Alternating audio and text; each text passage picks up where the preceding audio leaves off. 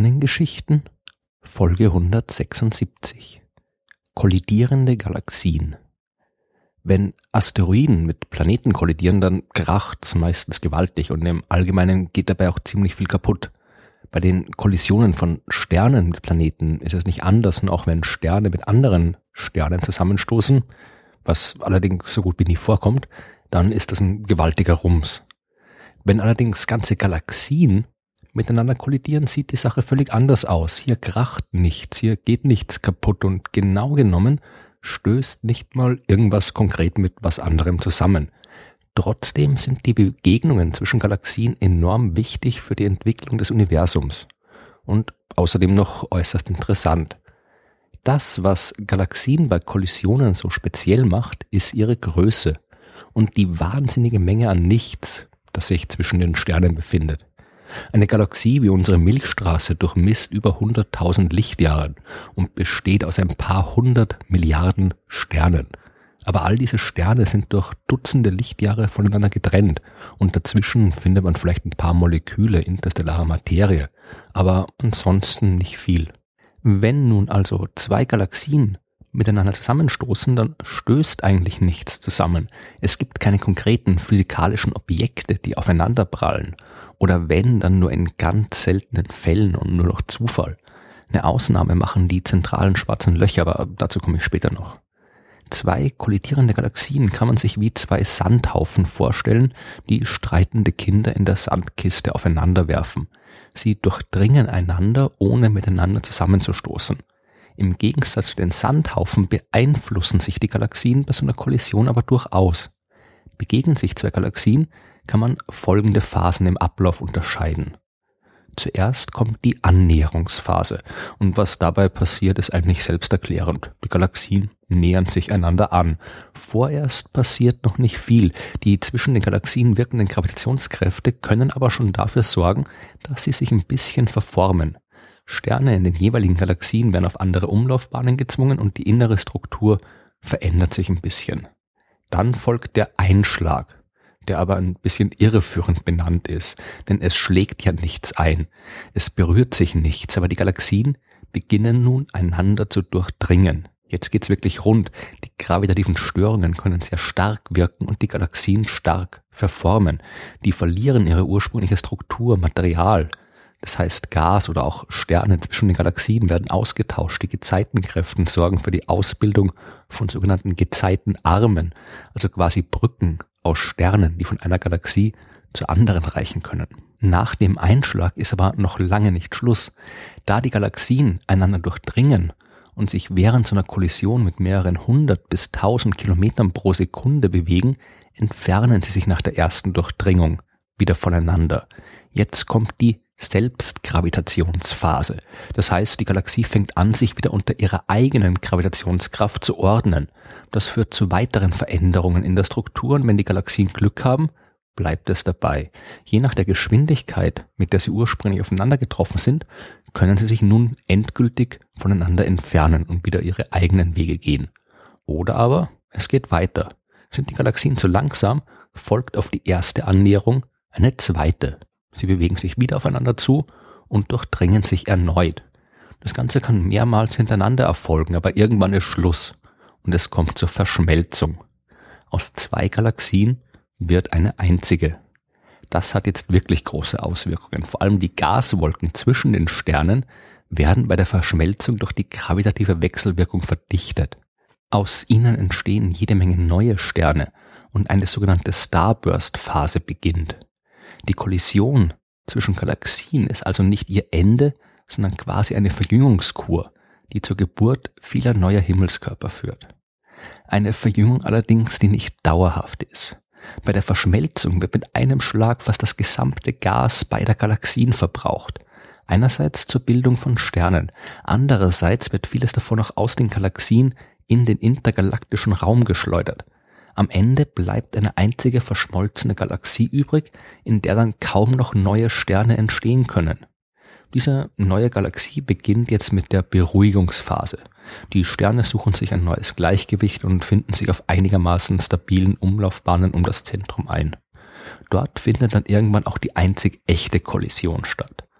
Im Zentrum jeder großen Galaxie befindet sich ein supermassereiches schwarzes Loch. Und die beiden Löcher der bei der Kollision beteiligten Galaxien sammeln sich im Zentrum des neu gebildeten Sternsystems und umkreisen dort einander.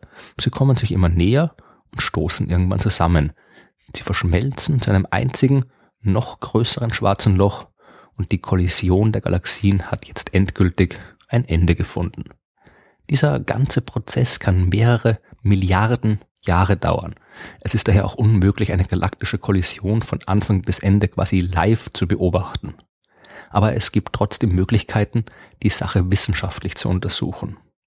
Einerseits kann man überall am Himmel Galaxien sehen, die sich in den verschiedensten Stadien der Begegnung befinden. Wir sehen Galaxienpaare, die sich gerade einander annähern, wir sehen welche, die sich gerade in der Einschlagsphase befinden und welche, die gerade miteinander verschmelzen und so weiter. Der Himmel ist voll mit Standbildern, die wir so zu einem großen Ganzen zusammensetzen können. Andererseits haben wir natürlich auch die Möglichkeit, so eine Kollision im Computer zu modellieren. Das ist aber gar nicht so einfach. Man muss dabei die gravitative Wechselwirkung zwischen Milliarden Sternen berechnen. Jeder dieser Milliarden Sterne beeinflusst jeden anderen der Milliarden Sterne durch seine Schwerkraft und all das muss immer und immer wieder berechnet werden. Das ist enorm viel Rechenaufwand und mehr als selbst die heutigen Supercomputer schaffen können. Aber auch die vereinfachten Modelle der Galaxienkollisionen, bei denen nur ein paar tausend oder ein paar hunderttausend Sterne berücksichtigt werden, liefern wichtige Ergebnisse und sind auf jeden Fall besser als die Methode, die der schwedische Astronom Erik Bertil Holmberg 1941 benutzt hatte. Obwohl die eigentlich schon ziemlich genial war. Holmberg wollte damals wissen, was bei der Kollision zweier Galaxien passiert. Computer im modernen Sinn gab es damals nicht und auch die Beobachtung war noch nicht so gut. Und äh, die Computer, die damals vorhanden waren, die ersten Prototypen, die ersten wirklich riesengroßen hallenfüllenden äh, Rechnermodelle, die äh, hat man vielleicht schon gehabt, aber auf keinen Fall für Beantwortung solcher abstrakten wissenschaftlichen Fragen verwendet. Hollenberg wollte aber trotzdem wissen, wie das jetzt mit den Galaxien ist und was bei einer Kollision passiert und hat deswegen einfach Glühbirnen verwendet. So wie die Gravitationskraft wird auch die Lichtstärke einer Lampe mit dem Quadrat des Abstands immer schwächer. Jede Lampe in Hollenbergs Versuchsaufbau hat einem Stern entsprochen und die Lichtstärke, die Hollenberg an einem beliebigen Punkt seiner Lampengalaxien messen konnte, die entsprach der dort wirkenden Gravitationskraft. Mit den so bestimmten Kräften hat Hollenberg jetzt berechnet, wie sich die Sterne bewegen müssen und die Glühbirnen dann entsprechend verschoben. Dann hat er seine Lichtmessung wiederholt, die Lampen und beziehungsweise Sterne erneut verschoben und so weiter. Das war ein sehr simples Modell und er hat nur 37 Lampen gehabt, aber trotzdem war das damals die erste wissenschaftliche Untersuchung und Modellierung der Begegnung zwischen zwei Galaxien. Heute sind wir natürlich wesentlich weiter und äh, das ist auch gut so, denn für die Entwicklung des Universums sind die galaktischen Kollisionen und ihr Verständnis ein wichtiger Faktor. Wir gehen davon aus, dass vor allem in der Frühzeit des Kosmos besonders viele davon stattgefunden haben. Die allerersten Galaxien, die sich nach dem Urknall gebildet haben, die müssen noch recht klein gewesen sein. Wie klein können wir nicht genau sagen, da wir mit den aktuellen Teleskopen nicht so weit hinaus ins All beziehungsweise so weit in die Vergangenheit schauen können. Durch viele Verschmelzungen müssen sie dann aber auf jeden Fall zu den großen Sternsystemen angewachsen sein, die wir heute überall beobachten. Und der Prozess geht weiter. Unsere Milchstraße ist zum Beispiel gerade dabei, mit der Andromeda-Galaxie zu kollidieren. Dieser galaktische Nachbar ist derzeit noch etwa 2,5 Millionen Lichtjahre weit entfernt. Aber die Andromeda kommt immer näher und wird uns in ein paar Milliarden Jahren erreichen. In ungefähr vier Milliarden Jahren werden Milchstraße und Andromeda einander durchdrungen haben. Die schöne Spirale der Andromeda, die wir heute im Teleskop am Himmel beobachten können, die wird dann völlig verzerrt und riesengroß am Nachthimmel der Erde zu sehen sein.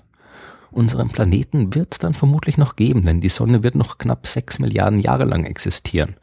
Die Verschmelzung der Andromeda-Galaxie mit der Milchstraße kann zwar dafür sorgen, dass sich die Umlaufbahn der Sonne um das galaktische Zentrum verändert, aber der Erde wird dabei vermutlich nichts passieren. Leben wird auf dem Planeten dann allerdings schon längst nicht mehr möglich sein. Dafür ist es dann schon viel zu warm geworden, wie ich in Folge 35 der Sternengeschichten erzählt habe. Komplett verschmolzen werden die Milchstraße und die Andromeda-Galaxie dann in etwa sieben Milliarden Jahren sein. Aus beiden ist dann eine große elliptische Galaxie ohne Spiralarm entstanden und wir befinden uns mittendrin, beziehungsweise würden uns mittendrin befinden, denn dann wird auch die Sonne ihr Leben schon beendet haben und auch die Erde wird vermutlich verschwunden sein. Aber vielleicht gibt es ja anderswo in der großen neuen Galaxie jemanden, der sich über den neuen Himmel voller Sterne freuen kann.